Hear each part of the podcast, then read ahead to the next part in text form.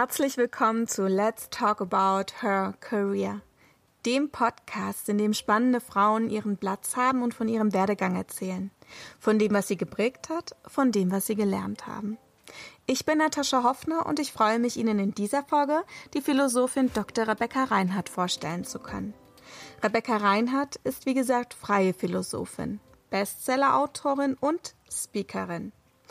Außerdem ist sie die stellvertretende Chefredakteurin der Philosophiezeitschrift Hohe Luft und hostet den Podcast Was sagen Sie dazu? Sie hat gerade ihr viertes Buch veröffentlicht. Es heißt Wachdenken für einen zeitgemäßen Vernunftgebrauch. In der Widmung des Buchs steht etwas sehr Tolles. Dieses Buch ist den Frauen weltweit gewidmet. Frauen aller Haut- und Haarfarben und jeder Körbchengröße. Verheirateten und ledigen Frauen hart arbeitenden und berenteten Frauen, Müttern, Singles, Trans, denen, die sich allein fühlen und denen, die endlich ihre Ruhe haben wollen, die, die es lieben, eine Frau zu sein und die, die es hassen. Keine von uns soll je wieder in ein Kästchen gesteckt werden dürfen.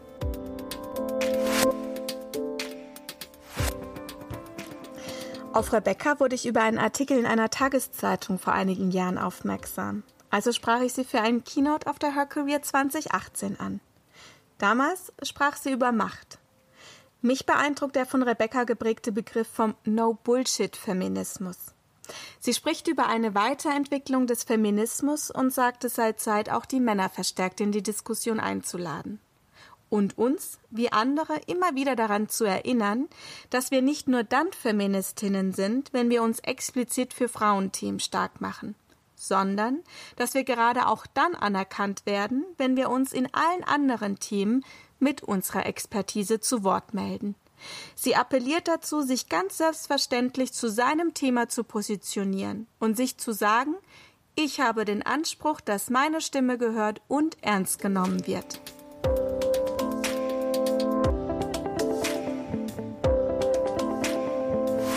Das erste Mal dass ich gemerkt habe, dass die gesellschaftliche Definition von Erfolg sich in eine merkwürdige Richtung bewegt war, als ich den Begriff Marke Ich gehört habe. Ja, es war wirklich vor vielen, vielen Jahren.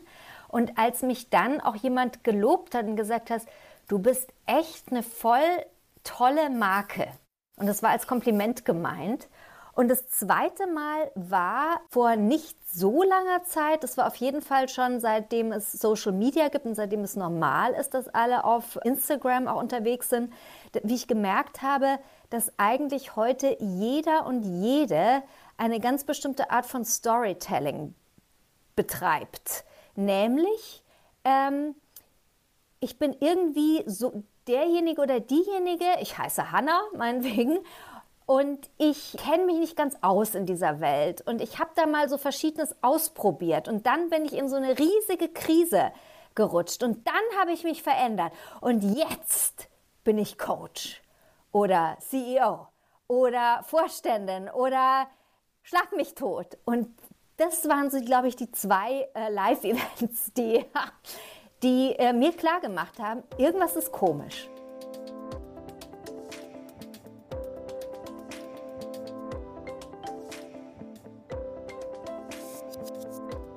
Und zwar gibt es in der Philosophie diesen wunderbaren Begriff der Eudaimonia, kommt natürlich aus dem Griechischen und kann man eigentlich gar nicht so direkt übersetzen, aber man kann versuchen, so ein bisschen zu paraphrasieren. Eudaimonia kann man praktisch übersetzen mit das schöne, gute, gelungene, sinnvolle Leben.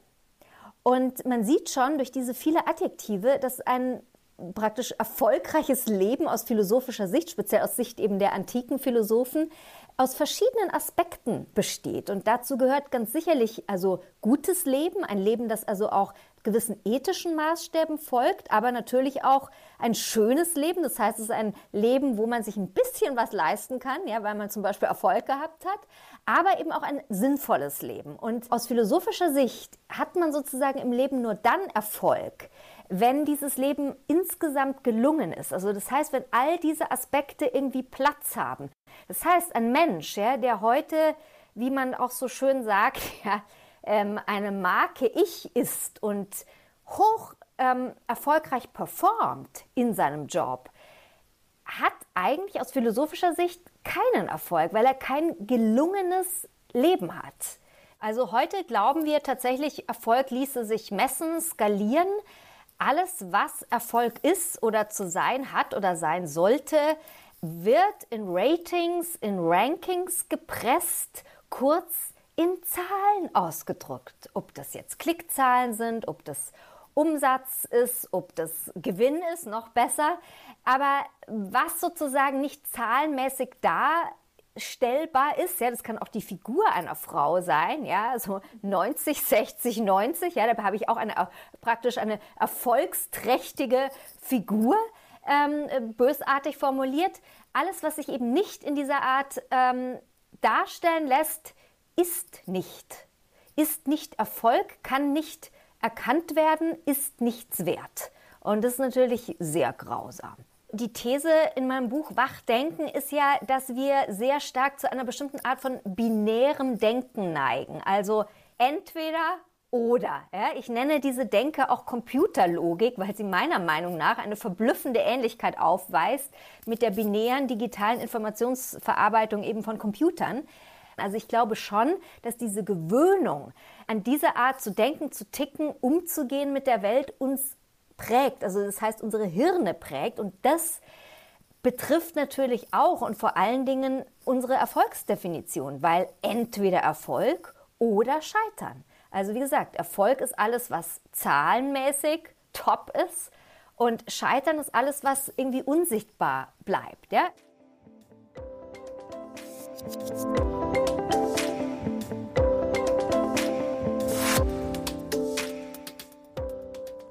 Ich glaube, dass es jetzt im Corona-Jahr, aber erst recht auch danach, an der Zeit ist, uns selbst zu fragen, was ist Erfolg und für wen will ich eigentlich erfolgreich sein?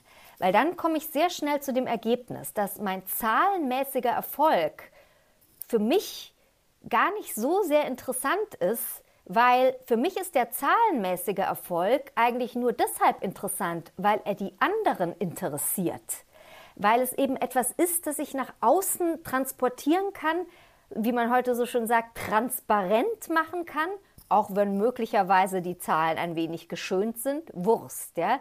Zahl ist Wahrheit, ja, so das Credo dieser äh, einseitigen Denke, die wir alle so drauf haben, ja, weil ich muss ja auch alles sehr schnell kommunizieren, ich muss ja ganz schnell sagen und zeigen können, in welcher Weise ich erfolgreich bin. Also es geht schnell, die Zahl ist schnell mal nach außen gebracht und dann sind es eben die anderen, die sich das anschauen und idealerweise beeindruckt sind.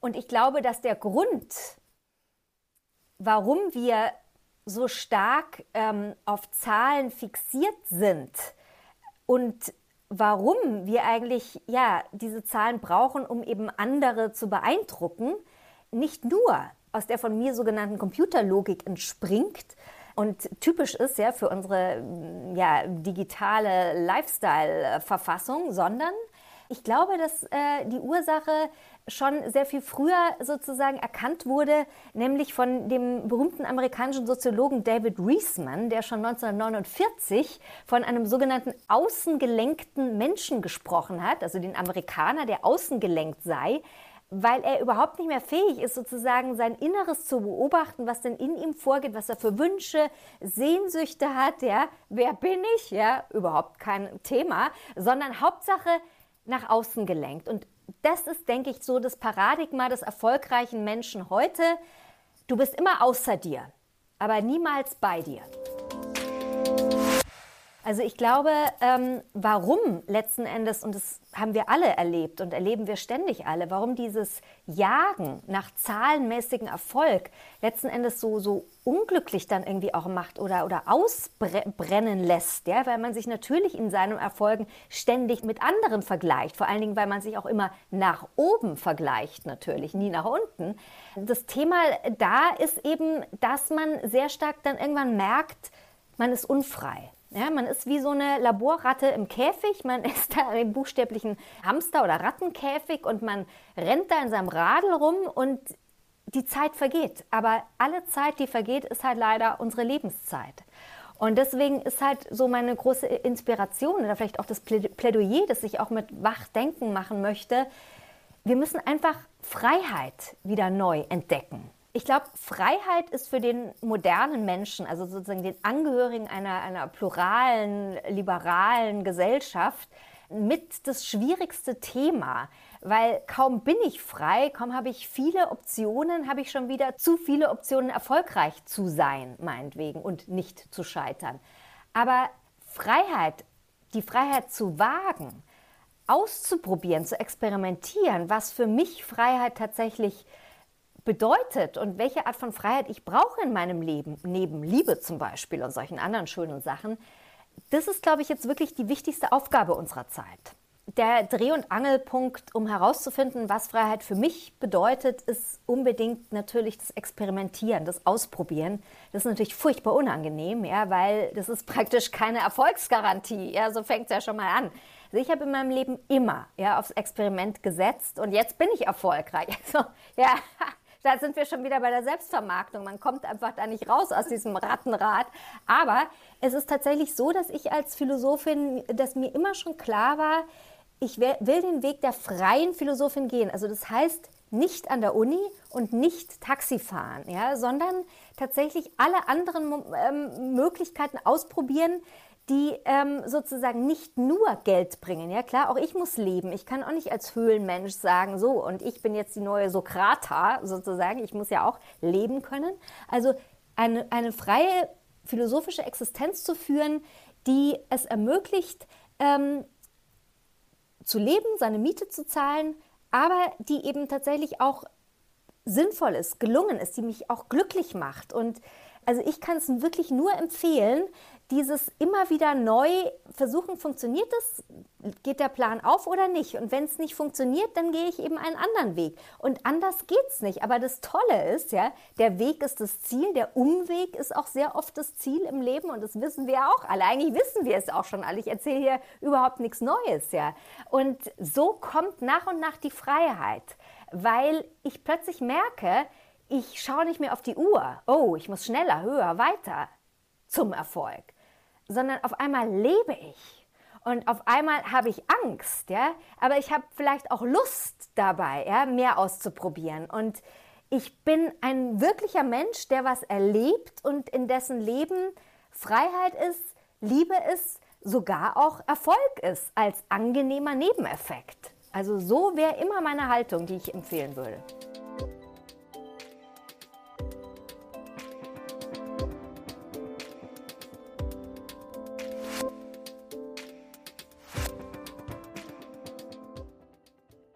Also als Philosophin kann ich natürlich jetzt keine Patentrezepte geben dafür, wie man sowohl erfolgreich ist, auch im ökonomischen Sinne, als auch ein gelungenes Leben hat, als auch frei, als auch glücklich ist, sozusagen alles zusammen. Aber ich habe trotzdem eine, glaube ich, sehr, sehr wertvolle Strategie, mit der, denke ich, viele, viele Menschen ähm, in der ganzen Menschheitsgeschichte bis heute sehr ähm, erfolgreich gefahren sind. Das ist einmal diese berühmte Selbstprüfungsstrategie der antiken Stoiker. Und das geht ganz einfach so, gewöhne dir an, regelmäßig, das kann heißen alle zwei Wochen, ja, es kann heißen einmal im Monat, wird vielleicht auch schon reichen, etwas zu tun, das du unter normalen Umständen systematisch vermeidest, weil du es nicht kennst, weil es dir unangenehm ist, warum auch immer. Wenn du es zum Beispiel ähm, hast, den ganzen Tag allein zu sein. Sei allein. Schalte alle Geräte ab, zum Beispiel. Ja? Und dann habe ich in Wachdenken ganz am Schluss noch einen ganz, ganz tollen Epilog drin. Und da sind drei weitere, würde ich mal sagen, Königstipps zu mehr Freiheit und zugleich auch zu dem Erfolg, wie ich ihn definieren würde. Das ist nämlich Gegenwärtigkeit, Leichtigkeit und Liebe. Und alles drei hängt zusammen. Gegenwärtigkeit brauche ich nicht groß erklären. Viele machen Yoga, ja, viele üben sich darum, wirklich ähm, fokussiert zu sein. Das ist tatsächlich eine Übung. Leichtigkeit ist, glaube ich, sehr, sehr wichtig heute, mehr denn je, um auch seine Freiheit zu finden. Leichtigkeit ist eine Tugend oder auch eine Untugend manchmal, ähm, die einem sehr schwer fällt, vor allen Dingen, wenn man ein deutscher Mensch ist, weil ja alles so ernst ist und alles ist ein Problem, für das ich eine Lösung brauche. Nein, Leichtigkeit, Leggerezza, ja, wie die Italiener sagen, ganz, ganz wichtig. Auch eine Übung natürlich, ja, immer wieder neu. Tänzerisch, spielerisch den Alltag gestalten, ganz wichtig. Und als drittes Liebe. Und ich kann es wirklich tatsächlich nicht unpathetischer ausdrücken. Auch Liebe ist nicht nur ein Wert, eine Emotion, ein Geschenk. Es ist auch eine Übung. Dann nämlich, wenn es darum geht, aktiv zu lieben. Liebe als Aktivität. Und das fängt schon damit an. Wir tragen alle immer noch Masken. Ja, wir können wenig einander umarmen aktuell und oft ist es auch nicht direkt angesagt. Aber ich kann mit den Augen sehr viel machen. Ich kann damit anfangen, überhaupt mein Gegenüber erstmal zu sehen, vorurteilslos zu sehen, ja, zu sehen, wen habe ich gegenüber. Und ich kann damit anfangen, diesen Menschen mich zu öffnen, ihm zuzuhören. Und da passieren ganz erstaunliche Dinge, weil vielleicht höre ich von diesem Menschen wichtige Dinge, Informationen, die mich dann auch wieder weiterbringen auf meinem Weg oder Umweg zum Erfolg. Also tolle Sache, Gegenwärtigkeit, Leichtigkeit, Liebe.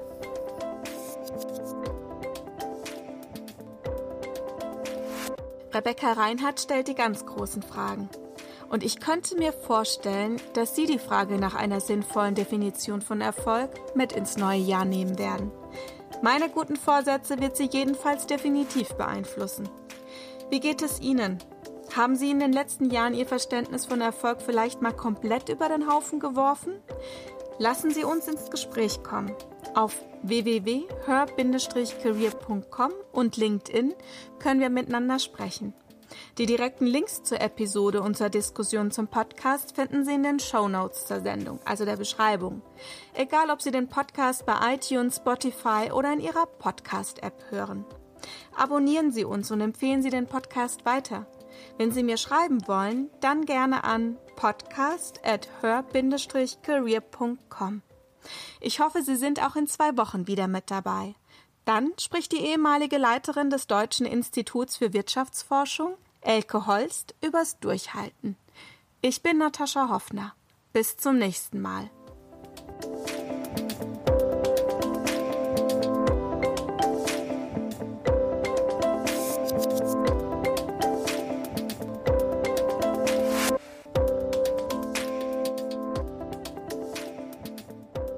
Der Her Career Podcast ist eine Haus 1 Produktion, powered by LinkedIn.